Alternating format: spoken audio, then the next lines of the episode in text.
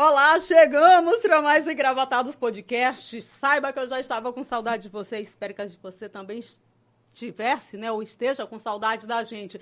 E aqui você já sabe, não precisa bater na porta, não precisa pedir licença para entrar, é só chegar, clicar no nosso link e vir acompanhar, conferir o nosso convidado. E olha só quem eu tenho a honra, a alegria de receber aqui no Engravatados hoje, doutor Malcolm Barbosa, advogado, especialista em licitações e contratos e muita coisa mais, né, doutor Malcolm? Seja muito bem-vindo, é um prazer recebê-lo. Obrigado, obrigado, obrigado, Gil, obrigado ao Engravatados. É, eu, sou, eu costumo dizer que minha, minha última formação é a de advogado. Tem muito mais cor agregado aí, tem muito mais história é, que culminou em, em, que eu me tornasse advogado. Mas advogado é a profissão que eu exerço, mas existem tantos, tantos e tantas histórias que se ligam a essa, essa profissão e essa formação. Obrigado pelo convite. Ah, a gente é que, que agradece o senhor ter conseguido aí um espaço. Senhor não, no... mulher, senhor não. Ai, meu Já Deus. disse, eu só tenho essa cara surradinha e tal, mas de pegar sol, trabalhar. Vai chamar de você, tá tudo certo. Você não tá... tá vendo, gente? Aproveita aí, se inscreva no nosso canal. Já faça também aqui a sua pergunta, deixa aí no comentário para o doutor Malco. Muita coisa, né? A última informação, você destacou que foi é, a questão do, do, do, direito da advocacia. Pois vamos começar lá do início. Vamos começar do começo. vamos começar do começo. Quem é o Malcolm Barbosa? Como é que começou toda essa trajetória, doutor Malcolm? O Malcolm Barbosa é um cara tranquilo, mas muito intenso, um cara determinado, com foco, é, que perseguiu os objetivos, continua perseguindo. É, a gente está na decolagem ainda, costumo dizer. E é um cara que gosta das coisas bem feitas, é um cara exigente, um cara que gosta de cuidar, principalmente das coisas profissionalmente, falando. É, e é basicamente isso.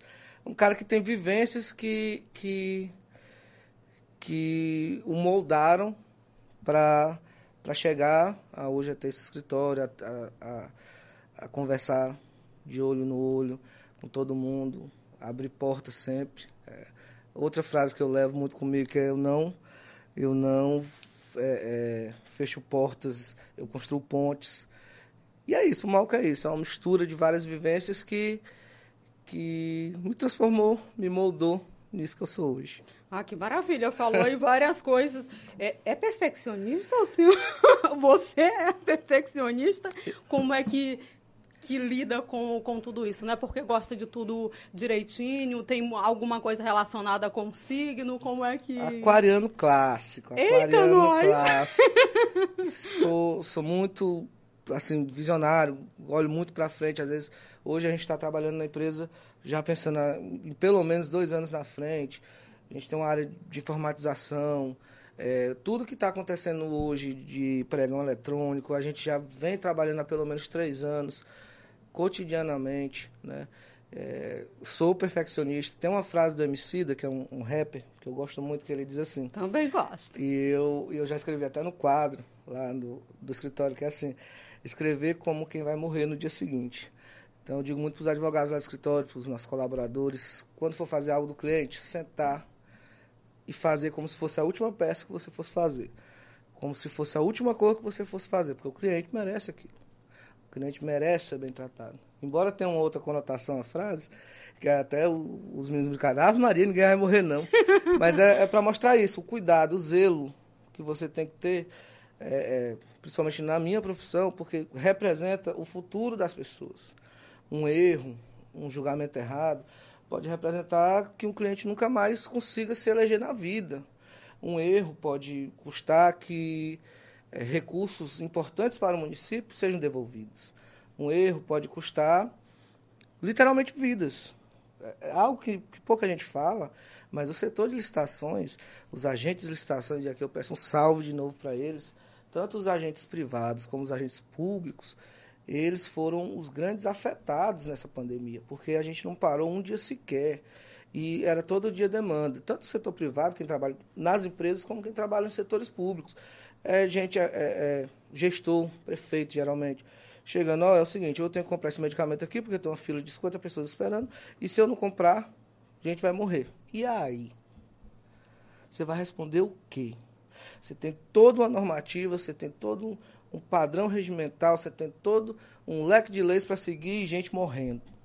Foi o momento mais difícil trabalhar com licitações esse período da pandemia, doutor Malcolm? Foi, porque a gente não sabia, principalmente para mim que viajo muito, é, tudo fechado. Você imagina você viajar daqui, de Teresina, para para extremo sul, corrente, talvez.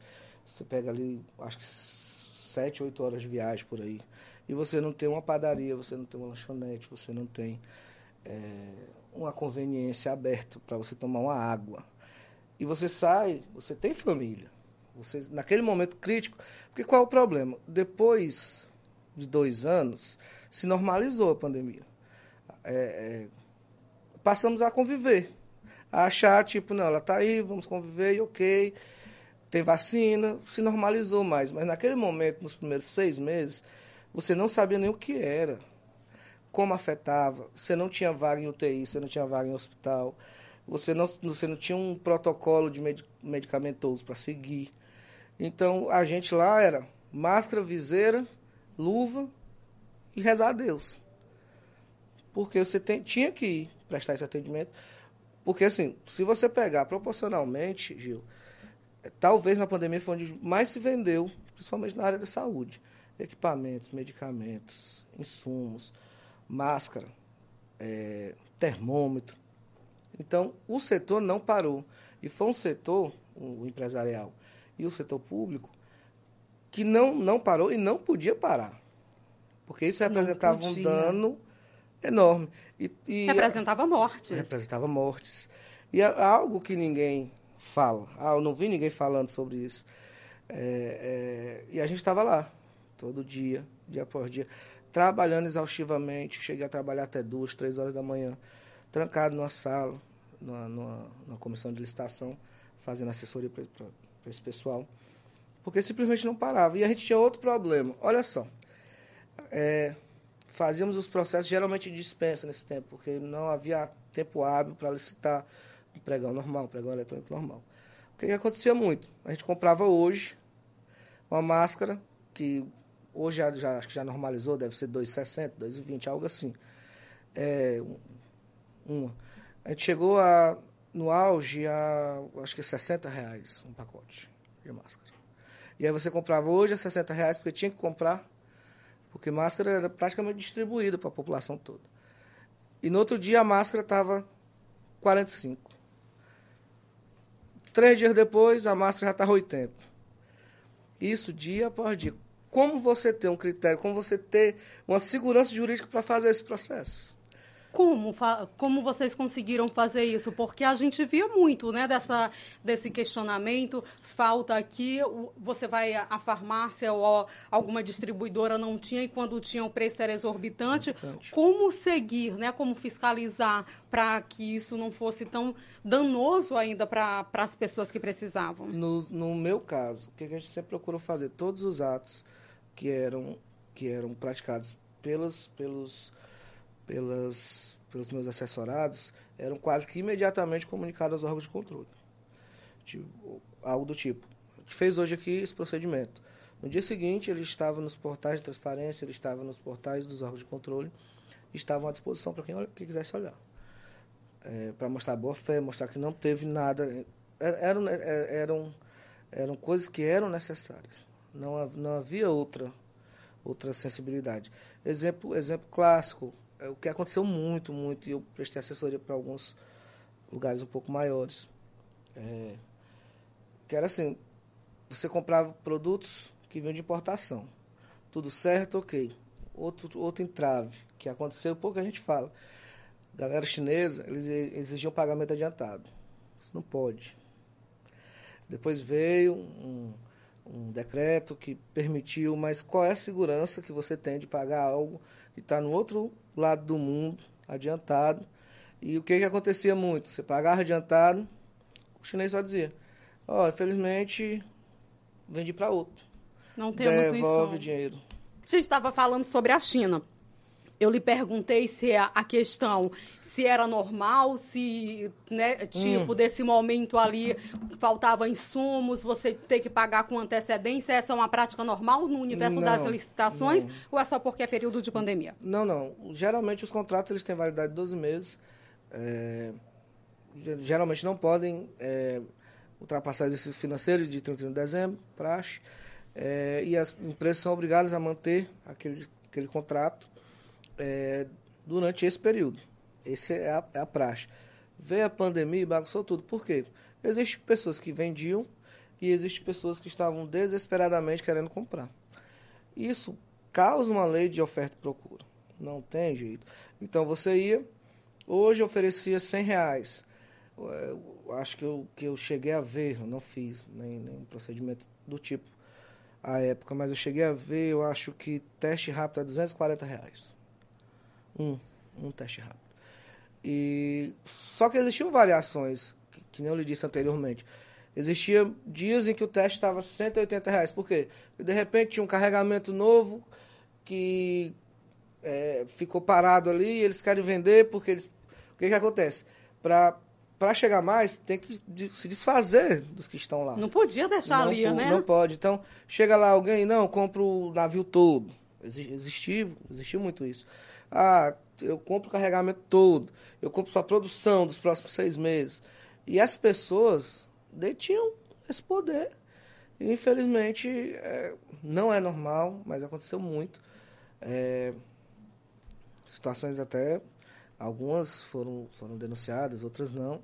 Mas situações. E nisso tudo, nós temos um gestor, nós temos um agente de licitação na outra ponta, e uma população que precisava, né? Precisava de, de, de remédio, precisava de, de máscara, precisava de teste rápido. Porque naquele momento a testagem era, um, era o grande o grande carro-chefe de todo mundo. A, a coisa Mesmo que você tinha que o Brasil não testando em massa como era indicado, hum. né? Mas era muito necessário. E sobre esse é, superfaturamento... Mas, mas só um adendo. Por favor. O Brasil não testava em massa, mas, mas os municípios testavam. Então, uma diferença aí, eu, né? Eu tive municípios que eu assessorei que no auge da pandemia, e eles seguiram, e aí eu não vou entrar nesse mérito, mas eles seguiram os protocolos os, é, recomendados pela Organização Mundial de Saúde, e eles, é, eu tive municípios que passaram seis meses sem um caso. Conseguiram testar Com fronteira ali, né? fechada, barreira sanitária, teste por cima de teste, não permitiam, só permitiam entrar de alimentos. É, naquele momento significava salvar vidas. Bom, o senhor trabalha. Você, bom, até o final desse programa. A gente acerta, tá? a gente acerta sim. Você trabalha com licitações há quanto tempo e qual é o momento das licitações no nosso país, doutor Malcolm? Eu trabalho há 12 anos. Daqui a pouco a gente conta o que eu fazia antes de trabalhar com Sim, licitações. Sim, nós vamos conversar sobre. É, eu trabalho há 12 anos com licitações, trabalhei em empresas privadas e decidi migrar para o público. Fiz alguns cursos, me capacitei, me especializei nisso. Vi que era um ramo que hoje até está um pouco saturado, mas vi que era um ramo que necessitava de atenção, principalmente no Piauí, e investi nisso. É, fundei a Consult, que é a minha, minha empresa, Consult Consultoria e Gestão Aplicada, que trabalha única e exclusivamente com processos administrativos voltados para a licitação. Eu conversando outro dia com uma pessoa, e às vezes a gente não tem noção, às vezes, do, do que a gente faz. Assim, a gente vai fazendo pensando em acertar. E essa pessoa me disse, não, tu não tem noção que tu foi o primeiro CNPJ voltado para a licitação, só para a licitação. O que, que, o que, que muitas pessoas fazem? Eles abrem escritório de advocacia para pegar um outro leque e a licitação acaba sendo é, um, um algo a mais dentro desse contrato. E a, nós não. Nosso carro-chefe sempre foi os procedimentos de administração é, é, e as licitações de modo geral. E foi isso. A gente continuou indo, continuou indo. Fomos, fomos aí conquistando nosso espaço. O que é está acontecendo hoje? Vai ter muita confusão ainda com a licitação, por quê? Nós estamos 93, 2021 dá quanto tempo? 93, 2003, é, 2000, 2023. São quase 30 anos com a lei, que é a 866. Quase 30 anos. Fora a, a, a 866 é a Lei Geral de Licitações. Aqui rege tudo. Nós temos outra lei que é muito comum, que é a 10520, que é a lei do pregão. São as duas queridinhas. Nós estamos a, a... São queridinhas? São, são. Para quem, quem gosta é. E a, a, a 10520, ela já é de 2002, 2003. Em tese é mais recente, mas mesmo assim nós já temos aí é, é, quase 20 anos dela. O que, que vai acontecer? A partir de março, abril do ano que vem, vai entrar em vigor a 14133, que é a nova lei, que acaba com tudo e reúne todos os decretos, regramentos, leis específicas, tudo numa Opa, lei só. Que impactos isso pode trazer? O impacto, o mesmo impacto, o que aconteceu? Chegou, havia um momento, antes da 866, que é a 866 de 93, que não se licitava. O que, que se tinha? Esse aqui é o menor preço? Me dá três orçamentos. Pronto, comprei. Era assim. Veio a 866. Não, agora a gente tem que seguir um rito, tem os, os dias úteis, os dias que devem ser observados, a documentação que vai ser exigida. Ok, ok. O que, é que a classe empresária falou e o que, é que os gestores naquela, naquela época falaram? Isso não vai dar certo. Meu Deus do céu. É, ter que competir agora e vem empresa de todo lugar e lá, lá, lá. Deu certo. É, em 2002, 2003, quando a gente teve a instituição do pregão. A mesma coisa. Por quê? Qual é a diferença do pregão para as outras modalidades? No pregão, você tem os lances. O que, que acontece? Você literalmente não é só o preço que você entregou. Você entrega os preços e começa a disputar com as outras empresas, que é os, os famigerados lances. O que, que os empresários falaram os gestores? Não dá certo, vem empresa de longe, vão baixar os preços demais e lá lá lá, e isso não vai pegar nunca. Pegou. Após isso, é, em âmbito federal, veio o pregão eletrônico. Mesma ladainha. Ah, não vai dar certo. Vou competir, uma empresa do Piauí vai competir com a empresa de São Paulo, de Santa Catarina. Eles, o pregão eletrônico já é uma realidade. E o, o que eu costumo dizer é, qual é o impacto dessa nova lei? O mesmo que essas tiveram. O despreparo, que é normal, você não tem uma segurança ainda jurídica para muita coisa. Por quê? Mas o despreparo, o, você destaca, são pra, na área das pessoas, referente às pessoas que trabalham, ou sobre mesmo o setor essa segurança é, que, que não, a lei é, oferta? Não, o despreparo que eu tô, que eu tô falando, não o despreparo aquele pessoal, não. É o, é, é, é o geral, isso é o, o despreparo por O quê? jurídico mesmo. Por quê? No meu caso, falando é, eu comecei a estudar essa lei quando ela ainda era projeto. Muitos pontos não saíram, entrados, e a gente está sistematicamente... A 14133. Isso, a 14133. Então, isso tem dois, três anos que a gente está sistematicamente é, analisando artigo por artigo. O que, que vai acontecer? As pessoas vão deixando para um próximo dia, vão deixando para a Marina Mendonça, né? Vai deixando para outra hora. E quando, quando se dão conta, puf, tem que usar. E aí? Faz o quê? Vai tentar ler. Só que é aí que a gente entra na outra esfera. É, não vai ter, não, a gente não vai ter decisões do TCU ainda, não vamos ter decisões judiciais que norteiem. Por quê? Porque a lei às vezes é expressa em alguma coisa e diz, ó, não pode tal coisa. Só que surgem situações em que o judiciário, o TCU, os TCS vão dizer, não, não pode, mas se for assim, pode. Então, e se for a partir assim, de março vai zerar tudo que você tinha de... Acabou. Zera tudo? Zera tudo. Então, Zera você tudo. Segurança que... jurídica tem que, tem que caminhar bem Então, para quem já está estudando a 14133 há algum tempo, vai ter um ganho aí, né, doutor Malcolm? Ou não? a verdade é o seguinte, exemplo prático. É, a Lei 1433 ela já está em vigor. Ela, é de 2020, né? De 2021. Ela já está em vigor. Ela pode ser usada. Ok? Ok. Só que o que acontece? Ela padece de algumas regulamentações. Bem didaticamente. Ela precisa de um portal nacional de compras. Por quê? Porque todas as licitações vão migrar para esse portal nacional de compras públicas nacional. Que, que se pensou? Meu Deus, agora a gente vai ter que alimentar esse portal. Mas não.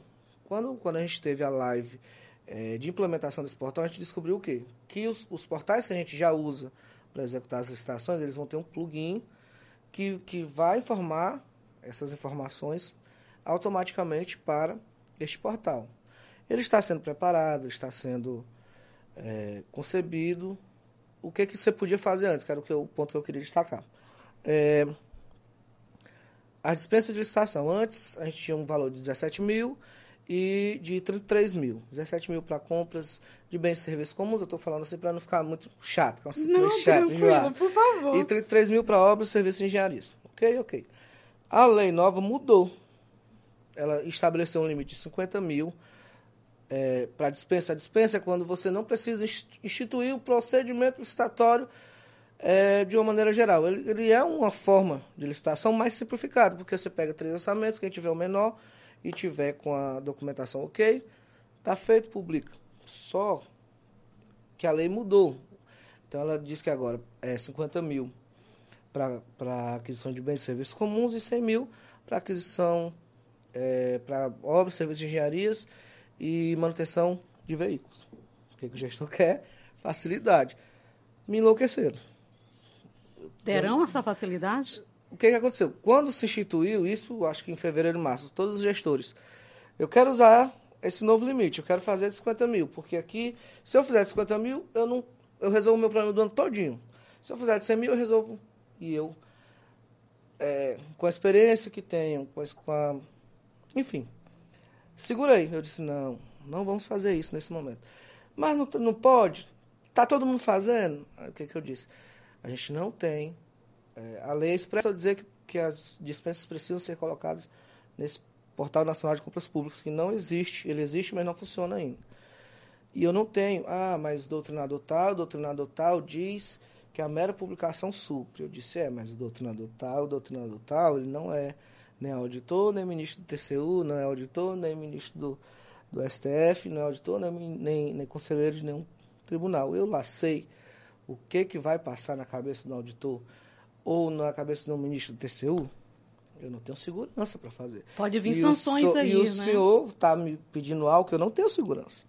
Segurei. Resultado. Recentemente o TCU meio que regulamentou. Ah, não tem portal nacional de compras? Você tem que seguir esses critérios. Tá, tá, tá.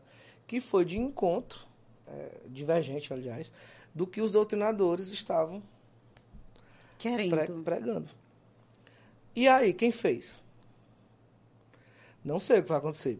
Tem a boa-fé, tem ausência de dolo, de dano ao erário, enfim. Eu pre preferi me preservar eu acho que muitos colegas devem buscar esse caminho também quando a lei passar a vigorar é, de vez e você for obrigado a, a utilizá-la, o que eu sugiro a todos é parcimônia, porque a gente não vai ter ainda é, um leque jurisprudencial para que a gente tenha uma segurança para dizer, não, o entendimento dos tribunais tem sido esse. Não tem, não vai ter. Nesse aspecto, não. Começando... Até que se construa algo do tipo. Isso preocupa vocês que trabalham nessa área de licitações? Está mais difícil hoje trabalhar com, com, com esse setor? Qualquer pessoa pode trabalhar com licitações? O setor de licitação ele demanda muito conhecimento. Não é isso, não é falsa modéstia. É, demo, de, demanda muito trabalho. É, e você vive no limiar do erro quem quer que seja, seja o agente da, da empresa, que trabalha ali na empresa, seja o agente que está ali, o pregoeiro, o presidente da CPL, o coordenador de licitações. Você não tem direito de errar. Não tem. Por quê? Ah, Marco, não pode. Não pode. Por quê? Você está participando aqui, você é agente de licitação de uma empresa, uma empresa enorme, uma construtora. Você está participando um exemplo prático, uma obra do TJ Piauí, que eu acho que já está tá pronto, né? Não sei. Acho que teve recentemente. Uma obra que deve ser 80 milhões, sei lá, 60. Pode representar o seu, a sua sobrevivência um ano, dois, dentro do mercado. E eu vou lá e esqueço um documento. E aí? Faz-se é, o quê? Com o que, que você faz? O que, que seu patrão faz com você? Você tá. Isso aconteceu com um colega meu. Agora, no, do outro lado, você é um pregoeiro. Você tá com toda boa fé. Você está trabalhando corretamente. Você não tem segundas intenções. E você errou. Você disse que a empresa não apresentou um documento e ela apresentou. E você sustenta aquilo, não, não teve recurso. E aí, anos depois, alguém ou algum auditor pega o processo e diz: Não, você errou. Está completo. E aí? E isso aconteceu com, com um amigo, mas ele conseguiu reverter a tempo. Os agentes de licitações, o que, que acontece? Eles são levados a extremos, eles recebem mal e eles não têm direito ao erro. Porque recebem um, mal? Recebem mal. Os agentes de licitação, sim. Sim. sim. Não tem, tenho, o senhor, você... não tem um sindicato. Não tem. Você destaca, então aí já, já precisa de uma organização né, dos agentes. Qual o número, é, você sabe informar qual o número de agentes licitatórios que tem aqui no ah, Piauí? E por que, que não se organizaram certamente, ainda? Certamente próximo de 1.500, 2.000 pessoas. Mas a, não se organizam porque há uma disputa interna ali não, entre nem eles? Tem. É, não doutor? tem. Eu, eu, não considero que, que haja uma disputa no, no mercado hoje do Piauí. É, não, não, não, não porque não, não tem mercado, mas é porque não tem, porque geralmente as pessoas cuidam de setores e não há um, uma compensação. Geralmente, o que acontece, o que eu costumo dizer, é que esse setor, diferente de muitos outros jurídicos, é muito é, unido. A, a, a gente tem grupo, a gente geralmente conhece o pregoeiro de cada lugar e conversamos muito. Rapaz, qual é o teu entendimento sobre isso? Eu, eu faço isso muito. Porque eu, eu tenho o meu entendimento, eu tenho as minhas percepções, eu sei o que o tribunal vai dizer, mas eu preciso ouvir um colega porque às vezes a linha de raciocínio dele é diferente da minha. E pode ser que a linha dele esteja correta. Ou pode ser também que a linha dele me tire um problema, porque eu tenho uma ideia, eu tenho um raciocínio, ele diz, Malco, mas vai só te complicar, faz, faz assim. Pronto, a gente conversa muito. Mas, por exemplo, tem a gente de licitação, pregoeiro, um exemplo clássico. Tem pregoeiro que ganha um salário mínimo numa CPL. Sem o direito de erro? Sem o direito de erro, com a carga de trabalho enorme, pressionado por todos os setores, pressionado por gestor, por prefeito, por secretário, por vereador, por, por, por, por, por é, setor de contabilidade que precisa, com a carga de trabalho enorme, ganha um salário mínimo. Ganha um salário mínimo.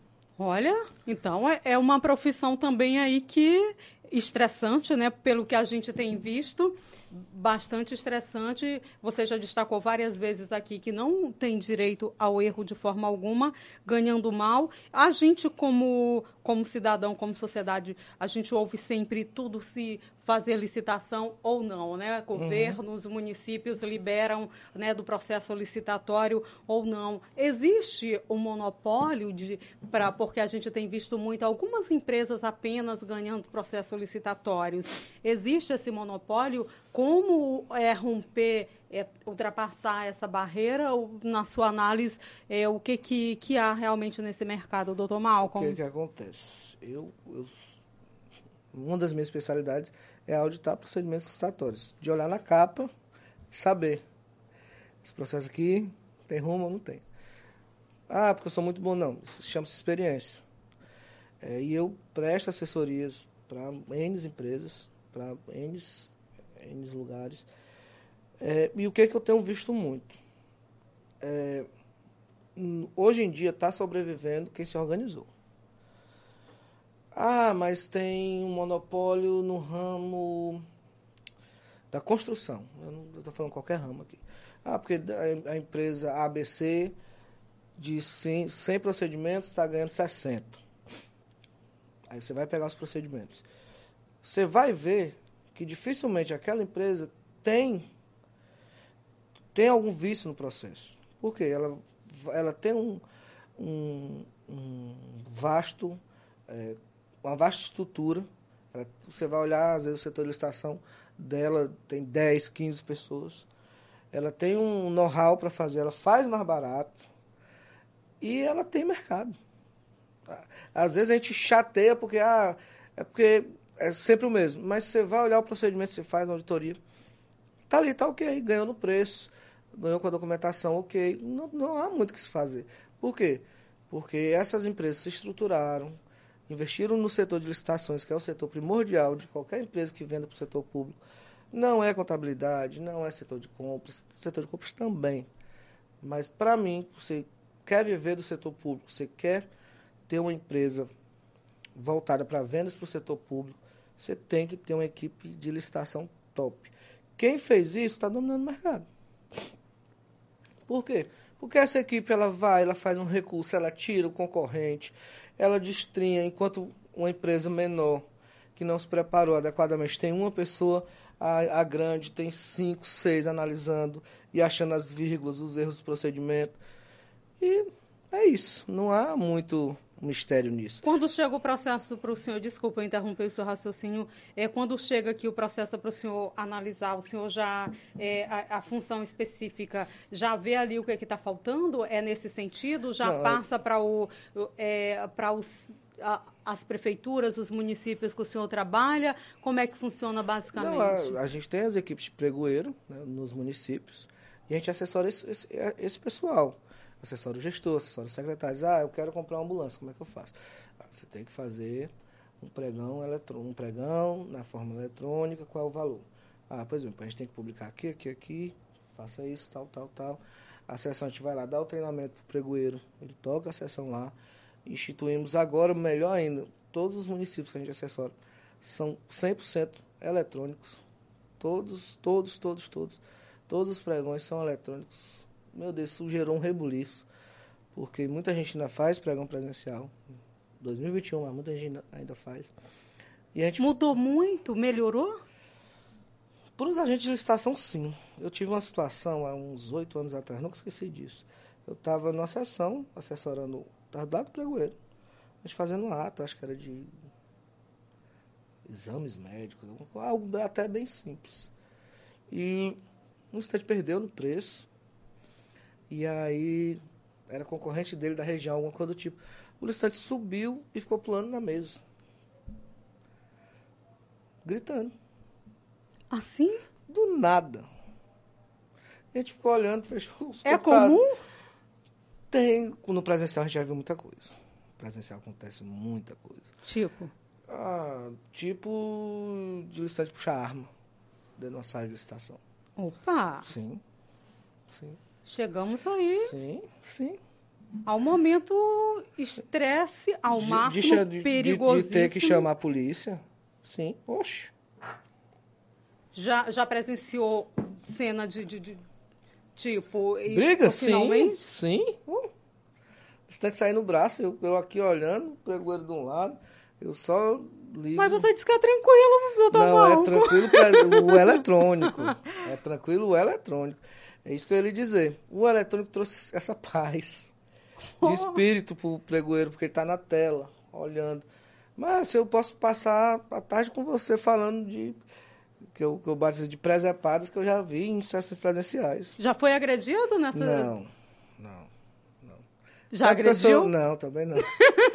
eu chamo polícia. Tem, tem uma, uma, uma, colega que ela só trabalha ela, todas as sessões, porque assim, as obras, elas ainda são elas ainda são presenciais. Então, uma colega minha que ela só entra na sala com a presença de um policial, até por fato dela ser mulher e as pessoas quererem intimidar.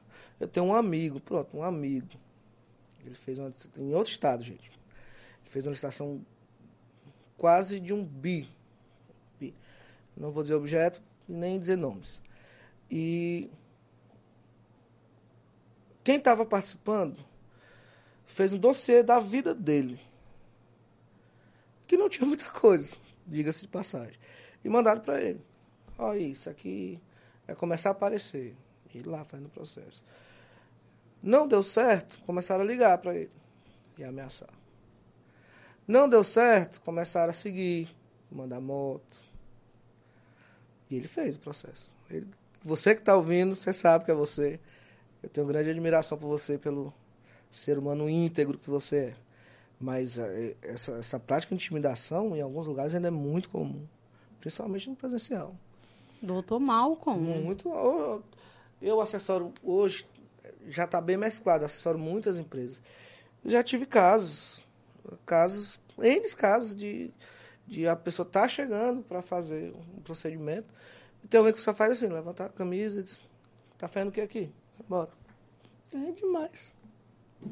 Intimida para a pessoa desistir do processo. Sim, sim, sim, sim.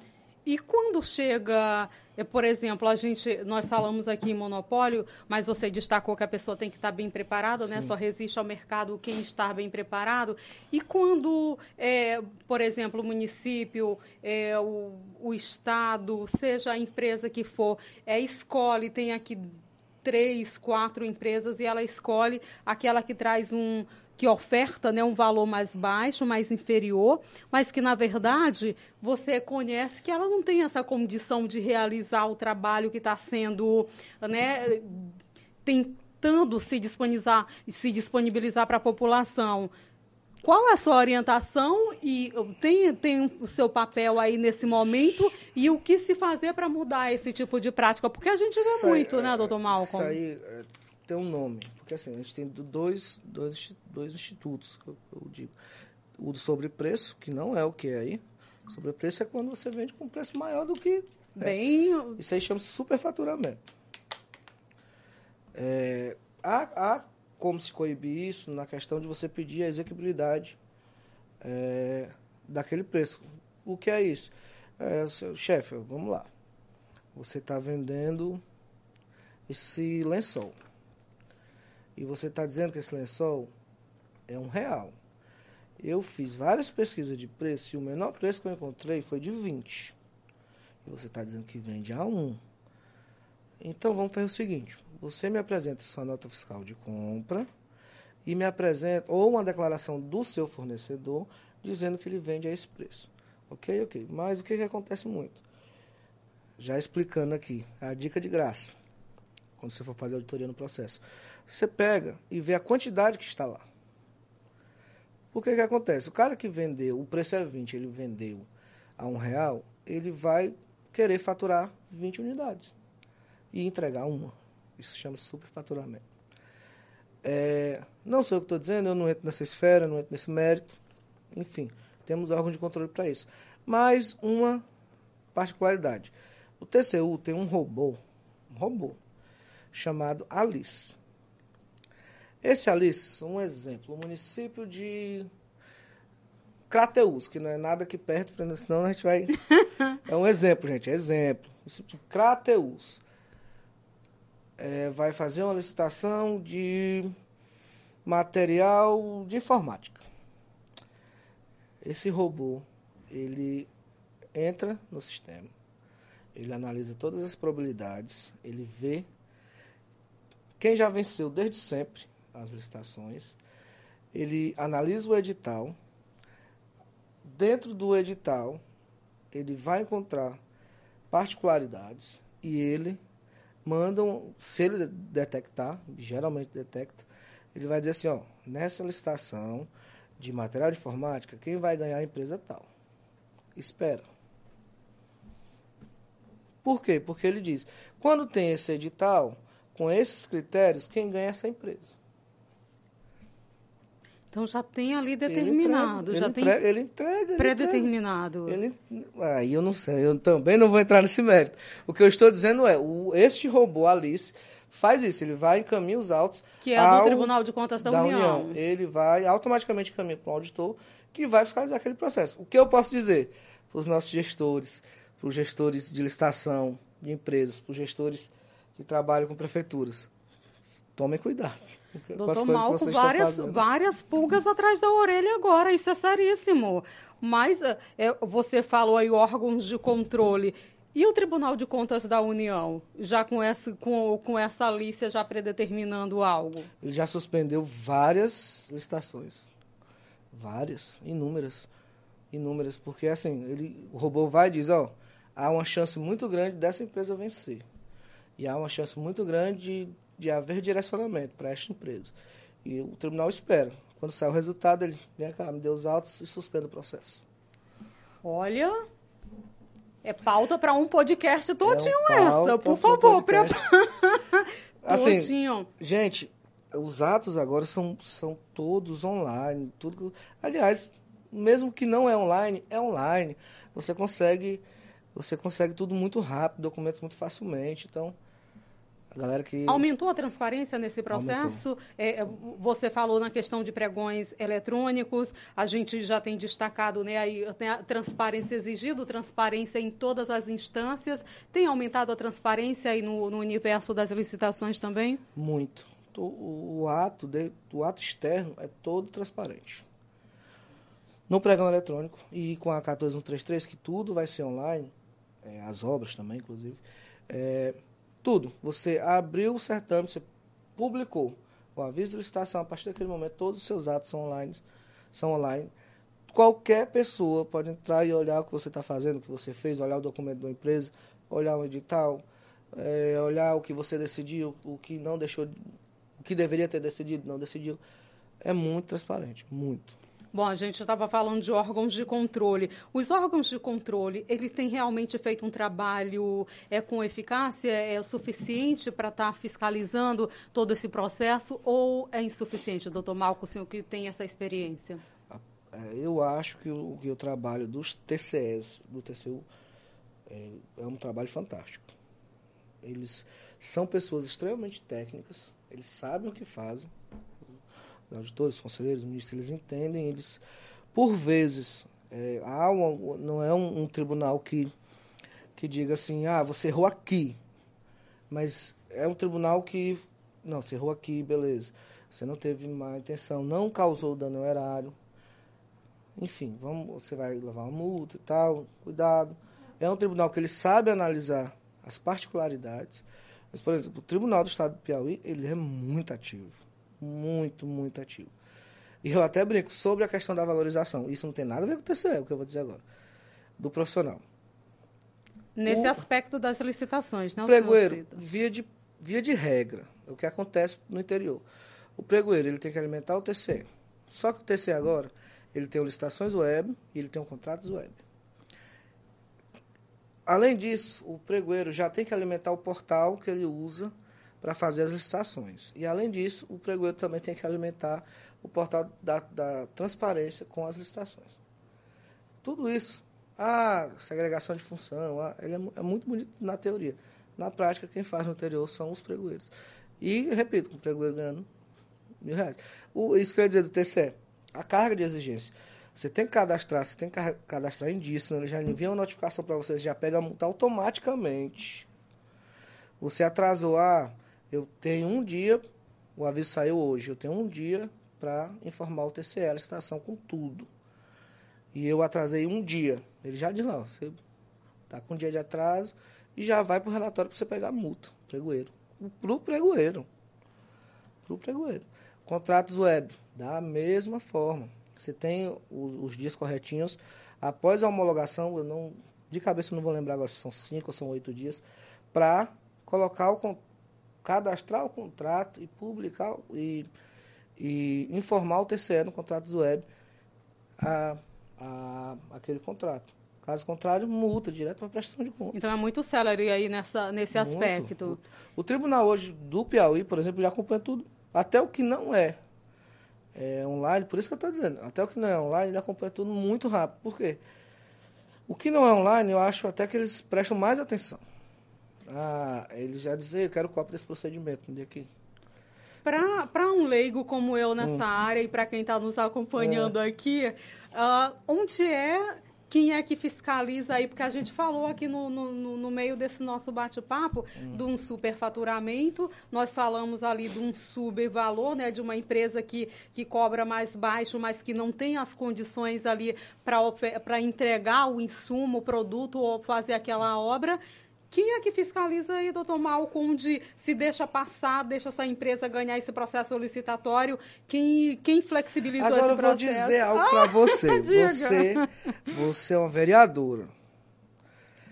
E eu, eu, eu, nosso amigo ali é um pregoeiro do município X, certo? Está acompanhando todos tá os sustos nossos. É. O que, que acontece? Aí você está lá na tribuna e vai dizer aqui, Olha, gente, tá tendo licitação aqui de papel.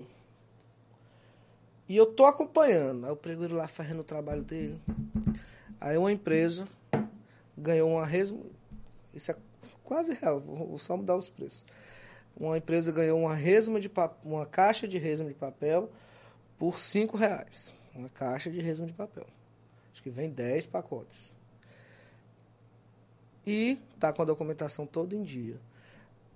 Você olha, você sabe que às vezes não é superfaturamento.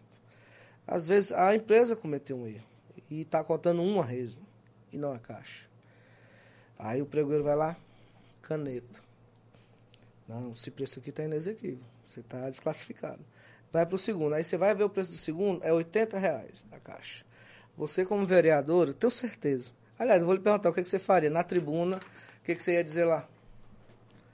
Olha, o senhor jogou aí muito rápido, mas eu, como, mas como vereador. Vereadora, que, como, de oposição. Como vereadora, não oposição, situação. O senhor está me deixando numa situação bem delicada. Mas como vereador, eu tenho que, que ter o máximo de cuidado, tenho que investigar para que eu não possa prejudicar isso é o meu eleitor. Linda. Não, mas olha, é por isso que o nosso país. É, é por isso que eu trouxe o senhor aqui para a gente ter essa conversa, uhum. para que as pessoas que estão acompanhando entendam como Entendo. é que isso funciona, Sabe não que é? Que acontece? Porque a gente tem que ter cuidado com o dinheiro público, isso. a gente tem que ter cuidado Sim. com o eleitor que nos colocou lá, né? Não é só cinco reais, ah, que maravilha, 80 é, reais, é, é, ah, perfeito. Agora, no caso é porque eu estou puxando sardinha pro pregoeiro, sobre o direito dele de não errar.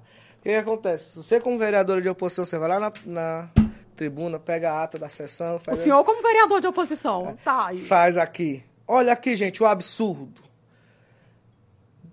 deixou de comprar por 5 reais e está comprando é por 80. Você entendeu o que aconteceu?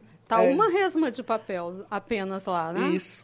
Por isso que eu, como parlamentar, o senhor como parlamentar, você como cidadão, a gente tem que ter tem atenção ter. a todos os detalhes. Só que o que acontece na vida real, e aí eu estou puxando a sardinha para a minha classe, para a classe dos agentes de licitação, é que vereador, perdão até para os vereadores, não é vereador em si. Quem faz oposição, ou às vezes, enfim, quem faz oposição, não está preocupado com a, com, com a verdade dos fatos. Está preocupado em que, epa, achei algo interessante aqui, vou fazer barulho. Epa, pois digo eu, pois a coisa está mais grave do que eu pensava. Está ah, mais grave do que eu pensava, doutor Malcolm. Muito mais grave, então. Porque o papel do parlamentar é exatamente ter esse cuidado, né? É, analisar. Parlamentares, parlamentares de uma maneira geral, é, não são muito. O, o, que acontece, eu falo, gente, da, de uma política. É, o senhor trabalha diretamente né, com os municípios? Eu falo de políticas de interior, municípios 0,6, municípios minúsculos, municípios que o prefeito ganhou por seis votos de diferença. Para quem não entende, o município 0.6, 0.2... 0.6 é o menor, o menor município que você pode ter. É, é o, os recursos que serão destinados para aquele município. Aí tem lá a quantidade específica de dinheiro que o Estado e a União investem naquele município. E a quantidade que ele consegue receber. Aí tem 0.8, 0.0, 0.2, 4.5 e é por aí vai.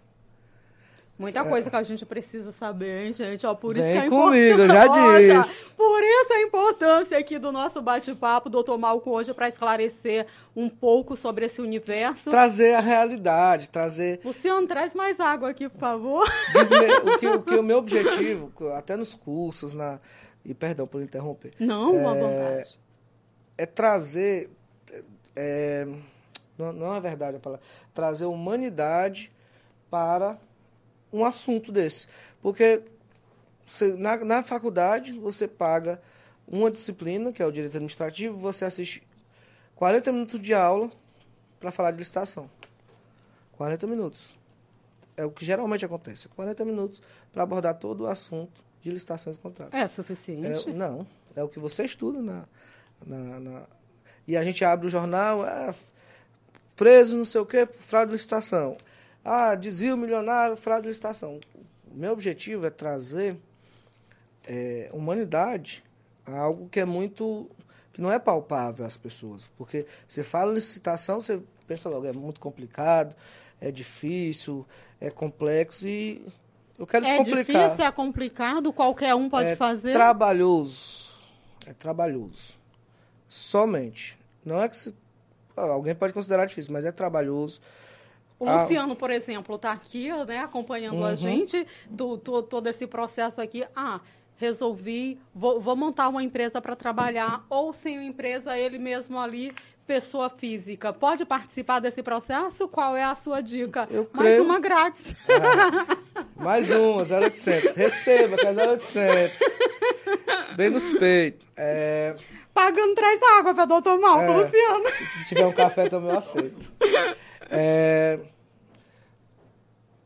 é, pode. A questão é, o que, que ele precisa? Vai sobreviver? Ele precisa de um curso. Precisa de um curso. Ele precisa de capacitação. Ele precisa saber o que está fazendo. Se ele decidir e quiser isso, ele consegue, sim. Consegue. Essa capacidade, o senhor é prof... Você. Sim, Opa, até o final eu consigo. Você é professor, né? Uhum. Tem, tem muito público para essa área, porque a gente. Tudo hoje passa por processo licitatório, ou pelo menos a maioria das coisas deveriam passar, né? A última turma que eu fiz para 40 pessoas esgotou em dois dias. Dois dias? Dois dias. Opa! Ali no presencial, no híbrido? como é? Presencial, No presencial. presencial. Porque no meu 0800, caso, tá vendo? Eu ensino a operar eletrônico, mas as minhas Você aulas deu são umas dicas presenciais. 0800, a gente tá dando tu- oportunidade é, aqui. zero. Tudo bem, gostei. O que, que acontece? Presencial, para você tá ali com contato, você tá mostrando, mostrando sistemas. O que eu tô falando para vocês aqui, eu falo no curso. Para desmistificar, a gente conversa sobre todos os princípios que regem os procedimentos licitatórios. Ah, o princípio da legalidade. Eita, difícil. O que é o princípio da legalidade, meu Deus? Eu vou lá e digo, gente, é seguir a lei. Tem que estar na lei. Pronto, é isso. Não, não vamos procurar etimologia, lá, lá. É isso. Ah, licitação. Como, como- assim que eu explico. Gente, licitação é comprar ou vender pro setor público. Vende, comprar, é. Você pode comprar. Poxa, eu posso comprar do setor público? Você pode. Você pode comprar um prédio. Você pode comprar um carro. Você pode participar de, um, de bens que estão sendo leiloados. E às vezes as pessoas não sabem. Eu digo, gente, não vamos dificultar. A gente está aqui para facilitar e você entender. Você sentar numa prova de concurso, perguntar o que é licitação, e você sabe. É comprar e vender. Mas lá vai vir um nome bonito. Ah, a licitação, é o processo em que se, se procura o menor preço, a melhor proposta para se adquirir ou vender bens, serviços. Você vai ver, não, isso aqui é comprar e vender. Pronto, tá certo. Simples assim. Simples assim. Meu objetivo é fazer com que alguém que não tenha nem, nem curso de direito, contabilidade, saia do curso sabendo. Pelo menos é, é, num concurso eu acerto, se cair qualquer coisa, qualquer coisa, quase tudo de licitação eu vou acertar. Ou se eu for para uma entrevista de emprego precisar ter esse conhecimento, eu vou ter. Eu vou ter porque eu procuro que as pessoas é, salvem é, na, na cabeça. Tipo, não, se eu falar uma. uma se, eu, se eu disser para eles uma, um conceito, eles saem dali e esquecem. Eles vão esquecer. É um fato. E eu quero que eles tragam para a vida. Por isso que a gente está conversando assim, a gente trazendo sempre exemplos, porque eu quero que eles tragam para o dia a dia. E eu tenho certeza que ele não esquece mais os princípios, ele não vai esquecer mais o que é a licitação, ele não vai esquecer mais o que é, para que que serve, como é que funciona, porque ele sai de lá levando aquilo para a vida dele. A gente usou aqui o exemplo do Luciano, né, que é o Uhum. nosso produtor aqui, o nosso, o nosso gestor de tráfego, um dos aqui da, da, da empresa. Mas assim, para quem está em casa, né, doutor Malcolm? Chegou o café. Opa! Mais um chegando. Seu Maurício, ó, hoje esse homem é estúdio bom, tá o homem é diferenciado. Esse estúdio tá movimentadíssimo. Estúdio sucesso, Ó, eu, aquela sua frase no início, eu acho que trouxe. Vem comigo que eu te ensino, rapaz. Eu disse, eu Rapaz, avisei. rapaz, eu tô dizendo. Gente, é muita coisa que tá acontecendo nesse Eu estúdio aposto aqui. que tu não imaginava que essa entrevista ia ser tão legal. Licitação deve ser chato, vai ver um cara que eu vou dormir. O que, que eu vou perguntar pra ele? Ele vai ficar aqui, ó, licitação. Nada disso, minha gente. Estudei feito uma condenada aqui pra ver se conseguia fazer alguma pergunta para esclarecer para você, mas espero que você esteja gostando, que você não esteja dormindo. Porque, doutor Malco, não a gente tem nem condição de dormir com o que tem acontecido. Aqui você viu que a energia é alta. A energia aqui é para vir mesmo, para é chamar, né? Chegou. Gente, mas você que está chegando agora, aproveite, se inscreva aqui no nosso canal. Você que é empresário, traz aí a sua empresa para anunciar com a gente. Estamos aqui. Já dissemos para você, não precisa bater na porta, não. É só chegar hoje, doutor Mal com Barbosa. Sou testemunha, é só chegar e entrar, gente. Tá tudo aqui. Vai cair algumas coisas. Receba, receba esse mexer de graça. Estrutura aqui diferenciada, eu gostei muito. Vai cair algumas coisas, estamos preparados. Mas a gente estava falando aqui, para quem está em casa, né? Brasil e mundo aqui nos acompanhando através do YouTube das plataformas de, de áudio. E anote aí, vai ser campeão de, de, de views, viu? Pode ter certeza. Oh. Isso é bom, isso é bom. Para quem está em casa, pode dona de casa, trabalhador rural, qualquer outro trabalhador, posso entrar na, na seara um do, do, do, processo licitatório. Você é a senhora, um, um senhorzinho, Sabe o que acontece em muitos municípios pequenos? É, a gente faz licitação para é, a questão de pão, bolo, suco, salgado, lavagem de veículo, deixa eu ver algo mais, é, aquisição de água mineral, gás, enfim, serviços, ponto. Você que é dono de casa, você que você abre um MEI, Dica de novo. Eu tô dando dica demais aqui, né? Mais uma Você abre um meio, você dá uma lidinha ali, participa. Você é dono de casa que faz seu bolinho, venda. Venda para prefeitura. Renda, renda extra. Ou a sua própria renda mesmo. Ah, eu tenho um um, um, eu lavo o carro aqui, meu amigo, abre um MEI, legaliza sua empresa. Ah, eu não sei o que é MEI, microempreendedor individual, individual viu, minha gente? Paga pouco imposto, o faturamento não vai ser, mas se não, pode abrir um IPB também, uma microempresa, não tem problema. Tem espaço para todo mundo. Essas licitações, inclusive, geralmente que você faz, é, dá, dá até deserto, manutenção de ar-condicionado nos municípios pequenos você tem, você tem um curso, abre uma empresinha, vá lá, participe. Porque, por exemplo, um município de 10 mil habitantes, 5 mil, 6 mil. Aí ganha uma empresa, não que não possa, mas acontece, não que não possa, mas é inviável. A uma empresa de outro estado ganha para fazer a manutenção, o município tem 4, 5 ar-condicionados. Tem viabilidade? Não tem. Quando você está ali, você pode. Quando, é, e é um objetivo meu, eu acho que eu vou conseguir ainda muito para frente. Geralmente é, são, são informais ainda, né? Exato. Meu objetivo é trazer esse público, é trazer, poxa, eu tenho um carro e eu, eu tenho carteira D. Vai ter uma licitação de aluguel de veículo, vai ter de, de uma licitação de aluguel de, de, de, de veículo condutor. Vou lá, participo, coloco no carro. Eu quero desmistificar. Para mim, licitação tinha que começar a ser estudada no ensino fundamental. Olha a educação. Igual a economia financeira. Igual a economia, é, é, economia financeira, meu Deus do céu. Igual a, a ah, meu pai amado, igual educação, a educação né? financeira. Educação financeira. é educação financeira. Com, com a gente do tempo, eu acho. Não, ah, não, não, ela tá tranquila. Se o senhor estiver tranquilo, a gente eu vai. Tô super Já boa. tivemos participação especial aqui do Luciano, até o final a gente tem mais participações. Seu Maurício pode perguntar, aqui. Pode perguntar. Então, é isso o processo, a educação é fundamental em todo esse processo, né? Eu tinha uma visão, eu acho que muita gente também, que só quem podia realmente participar do processo licitatório são as grandes empresas não, aí, né, não, doutor não, Malco? Não, Mas o senhor, você está deixando aqui claro que qualquer. É, é um cê processo lembra, de empreendedor, Você é, né? lembra o que eu disse? Por que, que, as grandes empresas estão tendo vantagem? Porque elas se prepararam para isso. Estão ali prontinhas, é, né? Elas estão prontas. Mas isso não quer dizer que você também não possa se preparar. Não quer dizer que você seja, você não pode ser bom.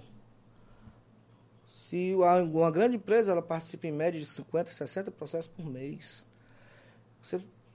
para ela o processo que você está processos que, que giram ali em torno de milhões, bilhões, né? Exato. Você, você precisa do seu. Você não nada impede você crescer também. Você precisa começar de algum lugar. Você começa a fazer os outros só ter algumas... É só você pegar o ritmo. Depois Ganha disso- muito dinheiro, doutor Malcolm, com Rapaz, eu- licitações? o, o que eu digo muito é o seguinte. Os, aos amigos empresários. Só ouço muita reclamação. É ramo difícil, os amigos que vendem para o governo. É um ramo que é complicado, não sei o quê. Mas eu nunca vi ninguém sair. Sinal que a coisa tá dando certo. Pois bem, né? Eu digo muito Fica a dica. Só escuto muito choro. É mais uma dica 0800, minha 0800, gente. é. Aqui no nosso bate-papo também, você falou sobre a questão dos editais, né? Por exemplo, final de ano, nós chegamos aqui no fina- é, final de ano, quando a gente fala no universo da política, é o universo de muitas emendas parlamentares, né? Aquele boom todo. Tem isso também, um período no processo licitatório de mais editais, menos editais, como é e como eu onde eu fico sabendo desses processos dos editais para os processos licitatórios? O que, que acontece? Eu ainda acho que o boom dos editais geralmente é de janeiro a abril. Estamos chegando, então. É. O que acontece muito em dezembro, que aí as pessoas dizem muito, ah, se essas licitações aqui, perto de Natal, Ano Novo, não sei o quê. O que acontece muito? Você tem recurso que você é obrigado a gastar, porque senão você perde. Geralmente recurso da saúde e educação. E o que, que acontece muito nos municípios? Os gestores só se dão conta, o contador chega lá e diz, ó, tu tem esse recurso aqui e tu tem que gastar até dia 31. Senão vai voltar e ano que vem vem menos, porque tu não gastou, ele vai fazer o cálculo. O que, é que o gestor faz? Enlouquece a licitação. Não, tem, eu quero comprar uma ambulância, eu quero comprar, eu quero comprar, é, eu tenho que fazer essa reforma aqui dessa escola, porque eu tenho aqui tantos mil, eu preciso gastar. Toque. É, por isso, às vezes, defendendo a classe novamente, às vezes você tem um acúmulo de algumas licitações em dezembro, mas é por conta desse, desse tipo de recurso. E as licitações de, de janeiro a abril é porque é quando novamente começa tudo de novo, começa o ano, e você precisa fazer com que o, o, o município rode, o município atenda é, direitinho o que precisa, né?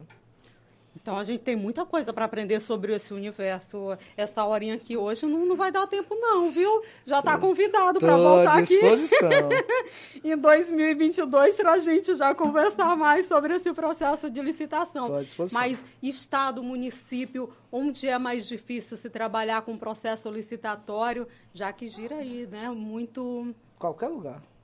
Opa! Tanto Qual é o faz. calcanhar de Aquiles aí? Não, você está perguntando qual é o pior. Eu conheço os dois. E, não só do Piauí, conheço Maranhão, Ceará, conheço Pará. É, já trabalhei em vários lugares. E eu digo para você, só aumenta o tamanho, mas os problemas corriqueiros que qualquer agente de licitação passa são os mesmos. São os mesmos. Quais são os problemas que toda agente de licitação passa? Que ninguém fala, ninguém, aliás, não é que ninguém fala, ninguém sabe. Fale! Qual é? Agora é o momento. tem que ser rápido. Porque eu tenho, eu tenho aqui esse calçamento e o deputado tal vem aqui, eu preciso estar com ele pronto. Tem que licitar rápido. E aí, por exemplo, como é que você licita rápido? Algo em que você tem cinco dias de recurso, cinco dias de contrarrazão. São dez dias úteis. Fora isso, você já tem que deixar publicado 15 dias. Fora isso, depois que termina essa fase, quando você vai analisar as propostas, você tem mais cinco dias de recurso, cinco dias de contrarrazão. São 20 dias só de prazo recursal. Como é que você licita rápido? 20 dias úteis. E aí, quando o gestor pede isso? Você tem que sentar, aí você tem que ter eh, o ato e o know-how para sentar e explicar. Doutor, eu posso ter 50 profissionais à sua disposição, você pode ter uma CPL de 10 pregoeiros, 20 presentes de comissão de licitação, 50 coordenadores, mas o prazo de licitação você vai, você vai ter que respeitar. Não há outro jeito. E isso causa muito estremecimento. Eu conheço é, é, gestores e de empresa também, gente, viu? que sofrem com crise de ansiedade, tem, tem crise de pânico. E pouco ninguém fala, porque é uma classe que ninguém vê. É que nem obra é, de esgoto, né? De, de Saneamento, saneamento ali. básico. Ninguém vê. E é o que acontece. Tudo, gente. Pense, pense em alguma coisa da sua vida cotidiana. Pense em algo. Pode me dizer o quê? Algo de uma maneira geral. Tô, tô sendo colocada contra a parede aqui hoje. Algo, não, pense assim, algo assim. Ah, pensei Pensei num carro. Tem licitação no meio. Licitação no carro que eu comprei? Tem. Como assim? Como é que você veio? Ah, eu comprei gasolina. Tem licitação de gasolina? Tem. Como é que você veio por onde? Por um asfalto. Tem licitação ali. Você parou no sinal? Tem, pô, tem uma licitação ali para aquele sinal. Tá vendo aquela faixa de pedestre? Tem uma licitação específica para ela, que é de sinalização. Tá vendo aquela placa? Tem uma licitação exclusiva. Tá vendo esse poste? Pois é, tem uma licitação exclusiva para ela também. Tá vendo onde se passou por você? Tem uma licitação exclusiva para ela. Moramos em uma casa ali de concreto, tem licitação Tem para a licitação isso? toda ao redor. Você, por isso que eu estou dizendo, eu não entendo por que, que você não, que você não traz essa disciplina para o ensino fundamental. Porque você respira, você pode não utilizar, aliás, você pode não saber, mas você respira e utiliza todo santo dia. Por isso a importância, gente, ressalto novamente a importância da gente estar com esse bate-papo aqui e a questão da educação financeira. Tantos especialistas já cobra tanto tempo, né? Por isso que a gente tem um país é, onde a nossa situação da maioria da população é aquela situação delicadíssima, né? Falta de tudo, falta recursos e você ainda é endividado, né? É. Porque não tem uma educação é, financeira. E na questão da licitação, muita gente não sabe nem que existe, né, doutor Malcolm? Não sabe, não sabe então, como isso funciona, não sabe é, o que é. é importantíssimo, né? Importantíssimo mesmo. E eu agradeço demais o senhor por estar aqui nesse bate Tamo junto. ah, eu disse senhor de novo. Só para variar. Mas a gente estava conversando muito sobre isso, a questão da, da capacitação, né, de, de se conhecer todo, todo esse processo, do que gira-se em torno dele. Né? A gente falou lá no início também da nossa conversa que no, no período mais ali do boom da pandemia, a China cobrava ali, pedia né, os recursos, é, a parte financeira ali antecipada. Aqui no Piauí, a nossa realidade, a sua realidade que, que vivencia isso todo dia, esse recebimento, ele vem antecipado quando é, há uma demora para se receber esse pagamento, ele não acontece, o que que gira em torno O disso? que, que acontece? É, Gente, teve um tempo, não é tanto tempo assim, eu acho que 15 anos, 10 anos, em que se pagava fornecedor com dinheiro vivo. Se pagava fornecedor com cheque. É, o prefeito ia lá no, no caixa do banco, sacava o dinheiro e levava numa mala, ia para a prefeitura e pagava quem ele queria. Esse tempo acabou. Você não pode dar cheque, você não pode pagar em dinheiro vivo, você tem que emitir uma nota fiscal sempre. Acabou. É, Mas e isso, é pelo risco, acabou pelo risco de assaltos ou Não, a lei isso, que obriga? isso é a lei mesmo. A lei mesmo. Não foi por isso que assalto, não. Porque a gente está num momento de insegurança absurdo, né? Aí o que que acontece? Isso é, disciplinou muito os gestores. Por quê? Não vou dizer que, que não aconteça. É, tem diminuído muito essa história. Antigamente você tinha muito, há 10 anos atrás, 8, eu tinha muito esse negócio de, ah, é, eu comprei aqui, me paga logo aí para me comprar mercadoria, que eu compro mais barato, não sei o quê. Hoje, os gestores estão com medo disso. É, eles querem, querem... Pelo contrário, o que está acontecendo muito hoje é, inclusive devido a essa crise aí, é, é ter muito fornecedor é com dinheiro para receber no, nos municípios. Né? Pagamento adiantado caiu muito, assim. Do, do que eu tenho conhecimento, muito mesmo. Não, não- Mas há uma morosidade, um atraso grande nesse pagamento do, dos gestores pra, para com os fornecedores? Sabe algo que eu percebi? O quê? Esses prefeitos novos, é, geração pós-80 talvez, é, eles têm uma mentalidade diferente dos anteriores. Esse, esse, é, essa geração, eu conheço alguns, eles são ali o certo pelo certo, querem trabalhar direito. Não que os outros não trabalhem, gente, pelo amor de Deus. É só uma outra mentalidade. É só uma outra mentalidade. E o que eu percebi, principalmente nessa virada agora de eleição, é que melhorou. Se você pegar um comparativo dos, do- das pessoas que já foram prefeitos, que já tem um know-how no município ali, com um cara que acabou de sentar, que é pós-80, você vai ver que o índice de endividamento da, daquela galera anterior, 80, é muito maior. Os prefeitos que entraram agora, pelo menos os que eu tenho contato e conheço, pagam religiosamente em dia, não fazem, não fazem conta é, com, sem ter dotação, sem ter recurso A lei de responsabilidade tem Eles ajudado, não? cumprindo. A lei está aí há muito tempo, mas. é, Não, não se cumpria, é, esse, o que, que acontece? Eles não empenham. pelo menos no básico. né? Ah, chega, chega em dezembro para cumprir a lei, o que, que muita gente faz? é, cancela os empenhos. Simples É, assim. Simples assim. Aí quem, quem se vira Vai é pro- quem tá lá na vai- vai ponta, pra né? justiça.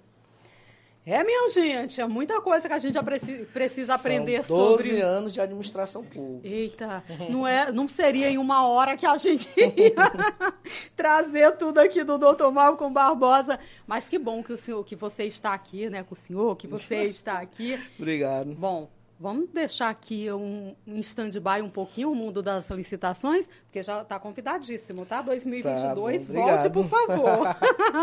Contador de histórias. Ô, mas isso é ótimo, isso é ótimo. Mas assim, lá no iníciozinho também, direito foi minha última formação. Começou com o quê, ô doutor Malcolm? Ah, vamos lá. a primeira vez que eu conto isso, já, já participei de algumas entrevistas, de alguns bate-papos, mas é a primeira vez que eu conto isso publicamente. Alguns amigos Obrigada. próximos sabem. Isso, isso remonta. eu, com quatro meses de idade, nasci em Teresina, fui morar no Pará. E lá, meu pai é servidor público federal. Médio, uma classe média, média. Ok, ok. E aí, era o tempo do FHC, meu pai é, foi convidado né, a se retirar com o plano do PDV, que era aquele plano de ou tu, não, ou tu adere ou tu sai, e aí vai buscar teus direitos. Foi convidado a se retirar, fez, e quebrou. A gente voltou pro Piauí, quebrou quebrando. Mas quebrou, como diz o ditado, quebrou que apartou. né? Ah, vim morar em Teresina. Começa aí a, a minha trajetória. Por isso que eu sou muito desenrolado, eu acho. Eu tenho experiências de vida que me moldaram, assim. Consigo conversar desde com o ministro do STF, com, com um cidadão aqui na minha frente, é o mesmo tratamento, não muda nada. É, fomos morar no São Joaquim, próximo ao Inferninho. Olha, Eu, com oito anos de idade, minha irmã tinha acabado de nascer, quatro meses de idade. É, Eu fui com quatro meses, ela voltou com quatro meses, né? Mimado, fui estudar num colégio chamado Zé Nelson de Carvalho. No, como assim, no- mimado? Eu era filho único, classe média, média.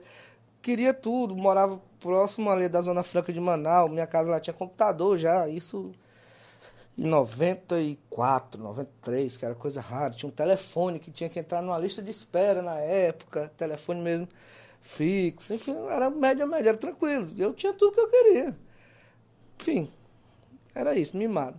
Fui estudar no Colégio Zé Nelson de Carvalho. No meu primeiro dia de aula, eu, no fim dessa palavra, sento, isso acho que era terceira série, quarta. Sento, a gente, na época se cantava o hino. Na hora que eu estou na fila do hino, eu vejo, eu vejo um aluno guardando uma faca. Que eu disse, minha nossa, onde é que eu tô? O que foi que aconteceu? Enfim, tive acesso à realidade, como é a vida ali. Mas ainda caímos mais um pouquinho. Aí de lá, a gente foi morar é, numa casa de taipa no Santa Maria da Codive. Casa de taipa, casa de bairro, barro mesmo, barro, barro, barro. A vida como ela é. A vida como ela é. Tanto é que você vê o Santa Maria, aquela grande região que é hoje ali, eu conheço bem. É, tinha uma rua e na frente era só palmeira. Era só existia uma rua que era a rua da minha casa. E na frente só palmeira. E ali estudando, estudando, estudando, e difícil. Eu, na época eu já estudava no colégio de Gatito. E aí eu, tinha 12 anos de idade. E aí um amigo meu, Paulo, nunca mais o vi, inclusive, Paulão. O pai dele vendia roupa nos mercados. Ele tinha um crediário que pegava, enchia o carro de roupa e aí ia para Ceasa, mercado da Pissarra, mercado do Mafuá. Disse, rapaz, quer vender roupa? Eu disse, quero. Com 12 anos de idade, fui. Ali foi meu mundo das vendas. Conheci gente de todo jeito. É, aprendi técnicas de negociação diretas. E foi, foi interessante. Ali é, ganhava, acho que, 20 reais por semana, algo assim. Nascia um empreendedor. Dava todo para minha mãe e tal. Não, não dava todo não, eu ficava, com- eu lembro, eu lembro porque trabalhava até sábado de manhã. Eu estudava à tarde, trabalhava de manhã os dias todos e até sábado de manhã. Aí à tarde eu pegava um real, deixava, dava o resto do dinheiro todo que eu ganhasse, eu ia para locadora de videogame. Jogava videogame. Play 1 ainda. E aí, após isso, estudando, estudando, estudando, estudando, e lendo e curioso. É... Nunca parei depois de trabalhar, desde os 12 anos que eu trabalho, 12 anos. Tive, aí fui ser panfleteiro. Panfleteiro. Deixou lá a venda de roupa? É, na verdade, na verdade o, o Paulo fechou, alguma coisa assim do tipo. E aí ou é porque não dava mais para dar comissão? Só na, tipo. na, Santa Maria da Codipe ou já veio para outras áreas da capital? Ali eu fui morar no Parque Alferraz, eu acho. Continuamos caminho. Tem aquele ah, ditado, nada tá tão ruim nada, que não possa é... piorar, mas não é pra gente não, não viu? Isso aqui é, é, passado. Ninguém vai passar é passado por isso. Mãe, é, isso é passado da mãe. Mas foram coisas que foram necessárias para me moldar. Não sei se eu teria conseguido algo ou se teria cabeça também para ter ido atrás dos meus objetivos. Enfim, isso é outra história. E aí, fui ser panfleteiro. Gente, você tá vendo aquele cara no sinal, você tá vendo o cara numa esquina, recebo o panfleto, recebo. No meu caso, vou dizer quanto eu ganhava. Eu ganhava 10 reais por dia. Por dia. Só que desses 10 reais eu tinha que tirar minha alimentação, porque eu trabalhava de 8 às 5. E eu tinha que tirar os vales de transporte.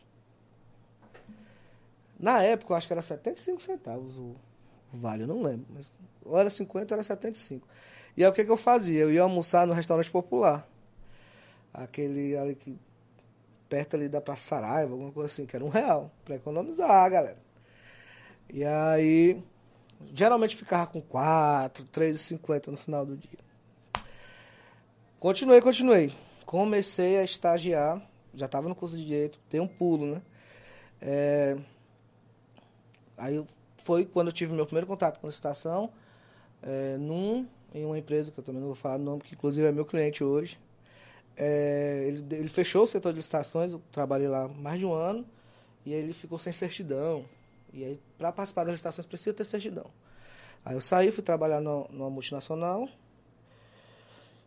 É, e saí para estagiar já com o setor público. Nesse meio período eu estudava e eu ganhava 250 reais no estágio, saí do emprego, saí mesmo, pedi demissão. São as duas únicas anotações que eu tenho na carteira, inclusive. São dessas duas empresas. E, ou seja, fiquei quebrado. E aí eu fui ser garçom. Opa. Vamos, olha só, gente. Fazendo o curso de direito já? Gente, olha só. Eu estagiava, eu era garçom e eu estudava. Qual a hora que eu dormia? Olha a realidade aí de milhares de piauienses e milhões de brasileiros. Qual hora que o senhor dormia, o quando doutor dava, Malco? Quando dava. Tinha final de semana? Que dava para dormir? O que, que acontecia? Eu estagiava até duas da tarde, ia para a faculdade, duas eu almoçava no ônibus, geralmente levava de casa. Estudava né? à tarde? Era. Aí estudava até cinco, na verdade era até seis, só que eu tinha que sair cinco, quatro e meia, porque tem uma coisa que também pouca gente vê. Quando o cara é garçom, você chega lá, o restaurante está todo montado. Você pensa que ele fica assim, não é. É o garçom que monta, que a gente chama lá de praça. É o garçom que monta as mesas, as cadeiras. A gente tinha que varrer o restaurante todo. E é um restaurante famoso ainda aqui, viu? E são meus amigos. Inclusive. Hoje o senhor é cliente? Eu, hoje eu sou cliente de lá. É, vou para cantar, inclusive. É... Opa! deixa, deixa isso aqui. Opa! E aí, a gente montava os caras tranquilos e tal. Um é médico, os dois são médicos e um é policial rodoviário federal também, algo assim. Dois caras decentes. E tia, ia lá, ele sabia o que fazer com o direito e tal. Me deram apoio e tal. Ficava até duas, três da manhã. Corre pra casa, chegava em casa quatro, quatro e meia, pegava o, o corujão. Morando no Alferraz? Não, aí já, já morava no, no Água Mineral. Eita, já tá melhor, tá, doutor tá melhor. Malco, o senhor andou Teresina, hein? Andei um pouquinho. Aí morava no Água Mineral. E aí pegava o corujão, sai, voltava, chegava em casa quatro, quatro e meia, dormia. E 5h50 estava em pé de novo para ir para parar de ônibus. Porque, para quem não sabe, para você chegar nos lugares 7, você tem que sair 5h50, viu, galera? Às Porque- vezes antes, minha É, gente. não, hoje eu não tenho dúvida de que é antes. Na minha época, o sistema ainda funcionava. O sistema de ônibus. Né? Hoje, eu acho que com certeza piorou. 5,50 na parada. Eu acho que eu fiquei nisso dois anos, um ano e meio, até que eu não aguentei mais. Eu, não- eu já não dormia, não. E aí, o, a pessoa que para quem eu estagiava, eu ganhava 250 reais lá, né? Como garçom. Não, no não, no estágio, do estágio di- de, direito. de, que era onde eu, onde eu fiz minha, minha escola de licitação. Depois é uma empresa que, que eu comprei e virei dono.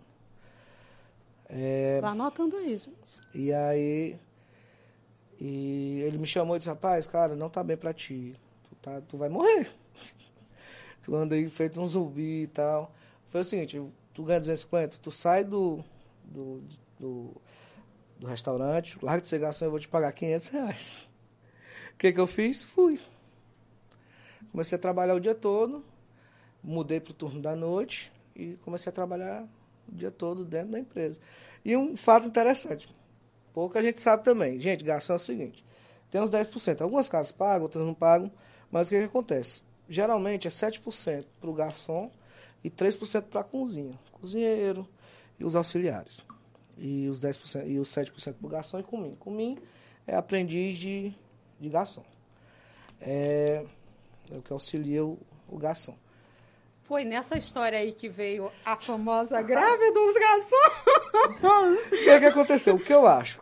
Eu sou, hoje, é, eu trabalho com licitações e contratos, ou seja, sou muito bom de contrato. E o que, que acontece? Onde você tem um contrato e onde você tem um acordo, o que é combinado não sai caro. É um ditado, né? E lá o acordo era é, 7% né, para o garçom, 3% para a cozinha, e tem, você tem direito ao adicional noturno. E que eles fizeram? É, é, o adicional, acho que era 10% também, não lembro, gente. Perdão. Cortaram o adicional. Simples assim. Era algo que tinha sido combinado e cortaram. E não nos avisaram, só disseram, está cortado. E, e acho, inclusive, que, de novo, que a pessoa, meus ex-patrões estão me assistindo, acho que não foi culpa deles. Acho que foram mal assessorados, inclusive, por parte contábil, alguma coisa assim. Porque também eles não eram do ramo, acharam que dava para fazer e depois viram que não dava. Acho que faltou um diálogo. Eu acho que eu estava no quarto período, quinto, sei lá. Faz o quê? Só para embora fazer uma greve. A primeira greve dos garçons. Como assim? Vai embora fazer uma greve. Chegou na sexta-feira. Aí arrumamos a casa. Arrumamos a casa e quando, quando acho que seis horas abria, todo mundo tirou o avental e disse que ninguém ia trabalhar. As pessoas chegando? É, aí o dono foi, o gerente foi também, trabalhar e tal. A gente foi embora. Resumo, ele demitiu todo mundo, viu, gente? Demissão em massa, doutor Demitiu, Malcolm? demitiu todo mundo. Foi culpado por essa demissão? Não, Recebeu calma. as pessoas, os seus companheiros, os seus colegas de profissão Todo mundo reclamaram? Todo mundo da época eh, fez acordo com ele ou entrou na justiça e ganhou. Ele fez acordo, um fato, ele fez acordo, não foi, ele não foi empresarial- empresarialmente falante, ele não foi uma má pessoa não, ele pagou. Sabe qual foi a única pessoa que não entrou, que não foi atrás, que não foi atrás de nenhum direito, que nunca teve carteira assinada lá e que também não, não foi para a justiça e não fez nada? Quem? Eu. Opa, Eu. trouxe aqui para a greve? Todo mundo teve seus direitos pagos, tudo ok. O objetivo foi atingido e eu segui minha vida. Tá tudo certo. Olha, a responsável né, organizou aí uma greve, muita história para contar. Que aprendizado dessa história, de- dessa trajetória toda? Se não tivesse quebrado lá atrás, o senhor acredita que hoje seria esse homem, esse cidadão que é com esse pensamento? Porque o senhor tocou aqui em pontos importantíssimos, né? A gente tem que ficar atento a isso. Passa no sinal, respeita quem está ali, né? Não, Não, é que nem eu disse, os perrengues formam caráter. Tem um desenho, que eu esqueci o nome, que, ele, que eu li uma frase interessante. O que te molda são as consequências. Poxa, como assim? O que tu é hoje é porque são consequências. Consequências é ou que tu faz e teve uma consequência, ou que tu deixa de fazer porque tu sabe que vai ter uma consequência. O teu presente é o resultado de uma consequência. Se tu não tem medo, não é do, do, do que posso, do, do, do, que tu vai ganhar ou deixar, tu tem medo das consequências. Ou tu vai pelas consequências, ou tu deixa de ir pelas consequências. E eu digo muito isso. É, da, da galera que eu conheci, de, lá de São Joaquim, Alferraz, Água Mineral, Buenos Aires, 99%, é, infelizmente tiveram um caminho. Não tiveram. Vou dizer sorte. Porque a sorte, a sorte é o seguinte, ó, prepara o corte. a sorte é aquele negócio. É, a sorte tem que te encontrar pronto. A porta vai abrir, a janela vai aparecer. Só que tu tem que estar pronto. E eu acho que eu fui me, me aprontando no caminho. Meus amigos, não. 99% seguiram um caminho que não é bacana.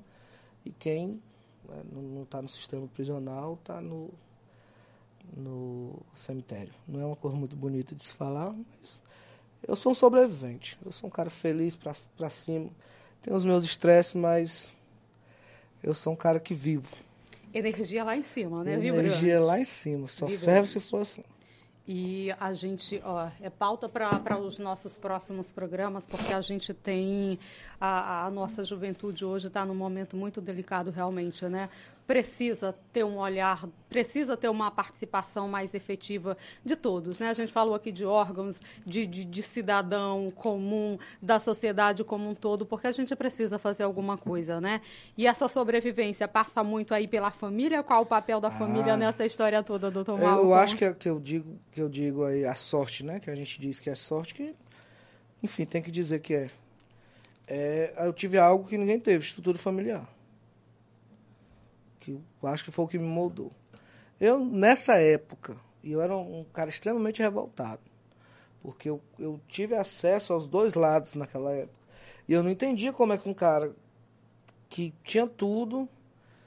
Eu, a pergunta que eu me fazia era: Poxa, esse cara só fez nascer. Foi só o que ele precisou fazer na vida.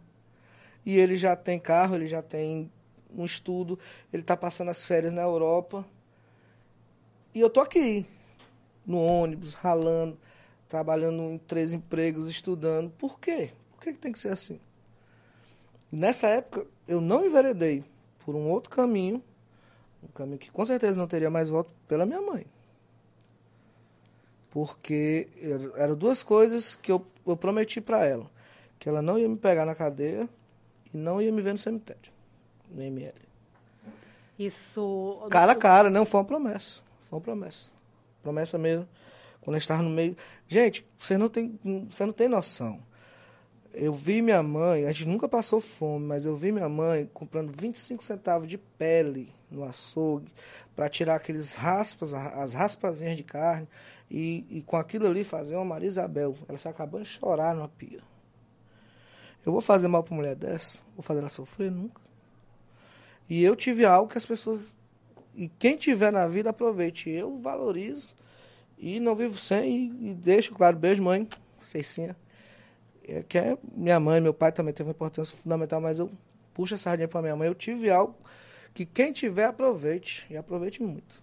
Eu, eu tenho sorte, tive e tenho sorte. Se não fosse ela, ela sim. É, o projeto dela de filho feliz é, foi bem sucedido. Você é um homem feliz, Malcolm eu sou, Barbosa? Eu sou um homem feliz. Felicidade é. Felicidade não é, não, não é nos, nos é dada em amostras em amostras de, de perfume pequeno, em quantos momentos de dor em embalagem de dois litros. Mas é isso. A vida é isso. Se não, se não saculejar, você está morto. E aí, os momentos felizes, você tem que aproveitar mesmo, tem que curtir, tem que dizer que está bem, tem que trazer para o universo e dizer, ok, vamos para cima, vamos para a luta, que vai dar certo. E o Malco em casa é igual assim? Essa energia toda é, é sorridente sempre? Os problemas vão lá para debaixo do tapete? Adeus, problema você não existe na minha vida. Ah, não. Assim, os meus problemas de empresa, empresariais, da porta para fora. Aí entra meu outro, minha grande profissão, que é a de pai. Opa! Ah, eu nasci, eu nasci para ser pai. É, totalmente realizado com isso. Miguelzinho, pai tá aqui, pai tá on. é, entrou na porta ele, a esposa, Danizinha que cuida tão bem de mim. Cuida tão bem dele, mas entrou, é eles. Entrou pela porta, acabou o problema. Às vezes tem o, aquele pastor fala, né, que às vezes o homem tem a caixinha dele do silêncio ali, né, que ele quer estar tá, mas depois da paternidade, até essa caixinha, que às vezes você quer estar tá cinco minutos sem barulho, sem nada, não é ele, aí acaba cansaço, aí é sorriso, é beijo. E agora ele aprendeu a dizer Feliz Natal, papai. Eu feliz. Aí ele passa três horas dizendo Feliz Natal. Eu disse, feliz, meu filho. Feliz Natal, papai. Feliz. E ele vai se irritando. Eu, por quê? Não estou entendendo. E, enfim, é muito bom. Eu sou, é a minha profissão. A minha profissão. É a realização plena? É, ser pai é. Eu, eu, eu sempre quis ser pai. Não sei se quero mais outro filho, mas realizei. É uma sensação única. Você acha que, que conhece amor, você acha que conhece felicidade, você acha que conhece. Você acha que conhece problemas? Meu filho, ah, meu Deus, o cliente me deixou. Ah, meu Deus do céu, tem um posto para pagar, tem um décimo. Experimenta ver teu filho de seis meses numa cama de hospital doente, tu tendo que segurar ele para o médico colocar uma injeção. Isso é problema. Dinheiro? Dinheiro a gente ganha. Não, o problema é isso. Experimenta ver teu filho cinco dias com uma porcaria de uma virose que não tem o que fazer, é esperar passar. Isso é problema. Não, o resto, a gente vai correndo atrás, vai cuidando. Vai... Grande desejo para o Miguelzinho e para os próximos que vem aí. e é isso, o, o Malco dentro de casa é um cara tranquilão, Gosto da cerveja dele, gosto de estar com os amigos, gosto de conversar, de trocar ideias, de brincar com o filho.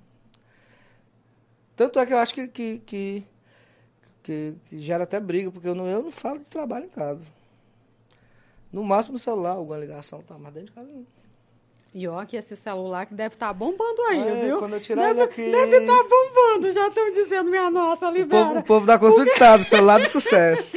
ó, deve estar tá bombando, ó. Estou quase duas horas parado, né? Gente... Eu, parabéns, você conseguiu um, um feito. Cara, eu, eu, esqueci do celular. Ó, oh, doutor Malco, por favor, Sério? meu amigo. Parabéns. Você chegou papo chegando. Bom, Acha que eu lhe liberasse, assim, então... O papo foi ótimo. Papo está sendo Mas bom. não terminou, não. Tem uma história de uma música aí ainda, né? Como é que tem? Uma música? Tem história de música. Como é... Ah, tem. E Isso aí? aí não foi o que te contei, não. Como assim? Olha, a gente quer saber, Tem alguma favor. fonte aí que te contou, não fui eu, não. Que fonte gente, é, é o seguinte, eu... eu ah, vamos lá para as histórias. Nesse período aí e tal, eu tive banda. O nome da banda... Vamos lá, o nome da banda era... era Os Rebeldes. Ah, os tá, rebeldes. Calma, não. Olha, não, vamos eu lá. disse qualquer. Calma. Isso, ó. Que nome horrível. Esse nome é ruim. Meu Deus, como tu pensou nisso? Tá, é ruim o nome tal. A gente fez uns três shows, alguma coisa assim. Passou um ano, apareceu a novela. E aí, de repente, o nome passou a ser ótimo. Isso eu que eu ia dizer, Só não senhor. serve quando é pra mim. Sucesso mundial, Só não serve quando é rebelde. pra mim, mas tudo bem. Aí, Mas vendeu o nome pra, pra, pra alguém? não, não, não, não, a gente ia dar do água mineral. Sabia nem que era direito autoral, velho. Era arriscado na época, eles me cobraram, dizer que eu usei. Né? Aí o que acontece? Eu escrevo, sempre foi um hobby, por isso que eu tenho cuidado em petição, no escritório. Eu tenho esse jeito de despachar, de falar, mas é um jeito de tentar chegar a todos os públicos. Você me vê numa tribuna, você não sabe que sou eu. É... Bom, quando eu estou escrevendo, não. Eu, fa... eu escrevo de uma maneira simplificada, mas rebuscada também. É, eu sou muito chato, concordância, erro de português, ortografia, gramática, enfim, quem viu sabe, vocês sabem você sabe do que eu tô falando, né, galera? Pô, só imagino. É, e, assim, por quê? Eu escrevo desde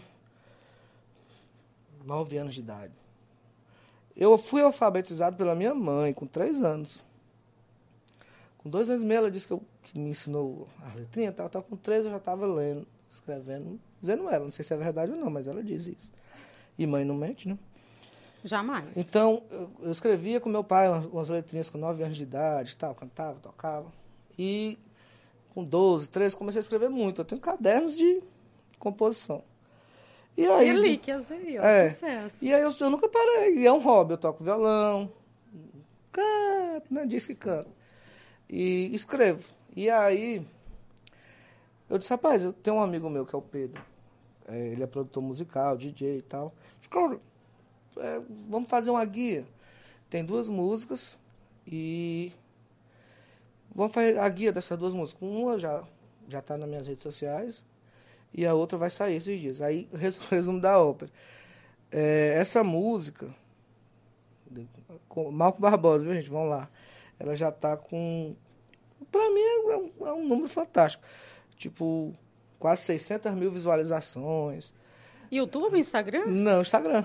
Instagram. Aí o que, que a galera tá pedindo? Eu acho que eu vou acabar fazendo. É, tipo, procurei no YouTube e não achei, porque eu quero colocar no WhatsApp, não sei o quê. É a música pra mulher, claro, a música de uma mulher que superou e tal. E a- as mulheres adoraram. E aí as, as amigas mesmo disseram, meu Deus, essa música, todo mundo, toda mulher diz que é pra ela, né? Pra mim Tem mesmo. capela aqui? Ah, não, deixa pra lá.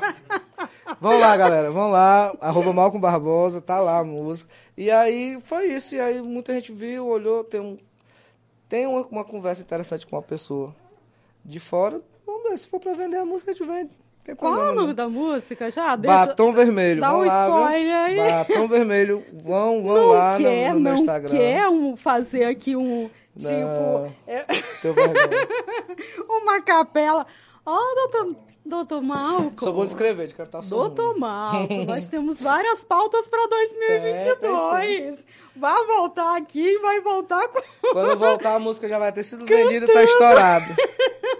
Ah, agora aí, amigo, já garante, tá? Essa agenda aí para 2022, É, eu vou- porque é sucesso, É então... o, é o homem da agenda aí, é o que tá todo... Opa, vai rolar! Aí o, o, é o, a pessoa que me acompanha direto, porque ele sabe aí, a agenda aí é daquele jeito. E aí acaba me lembrando, ei, tem isso, tem aquilo. Ele, vai- ele vai querer colocar a música mesmo. Não, eu tô dizendo, nós vamos...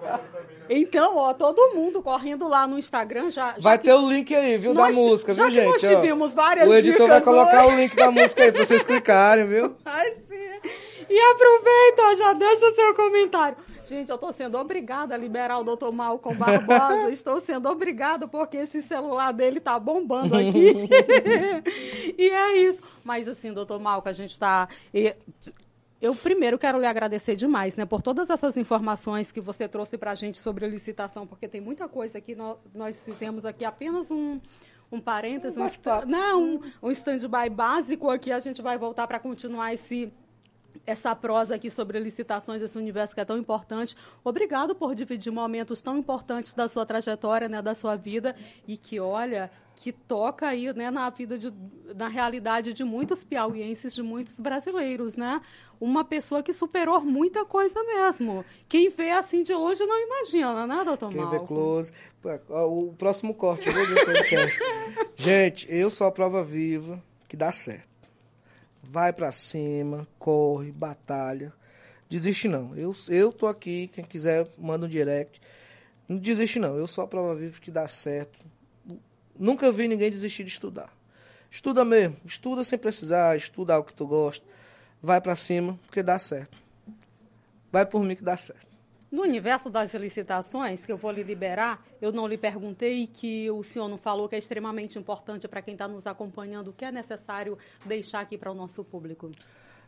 É, para quem já trabalha, parcimônia, é, atenção, tal qual eu falei da, da, da história da letra do de escrever como se fosse a última coisa que fosse escrever. Não, licitação não combina com pressa, licitação não combina com, com, com coisas aceleradas, precisa ser feito de uma maneira tranquila, para que você não tenha problema. Para quem vai começar, cara, tem curso. Ah, não posso pagar um curso, porque os cursos de licitação são caros. O meu é mais barato, inclusive. Mas o a custo da galera aí é custo de 4, 5 mil reais, três dias. É, o congresso é 5 mil reais, 6 mil. Assim, é um custo caro.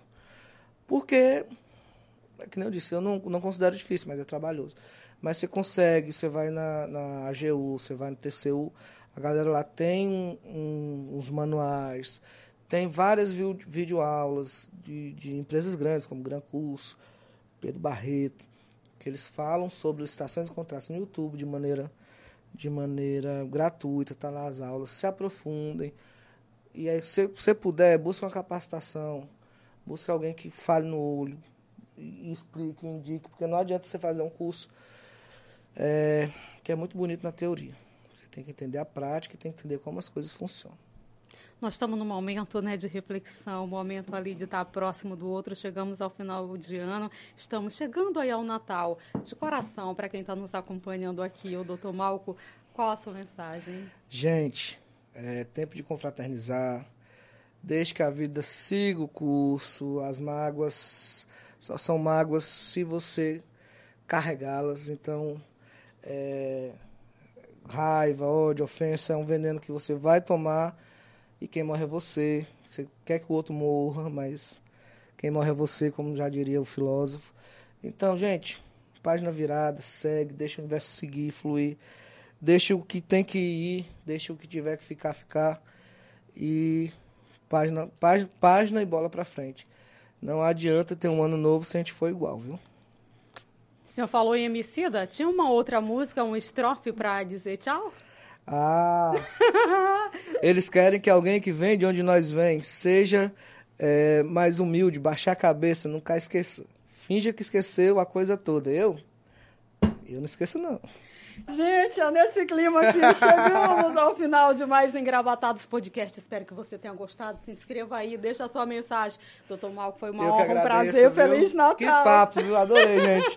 tchau, Feliz Natal, tchau. gente. Fique bem, se cuide, se proteja. Até a próxima.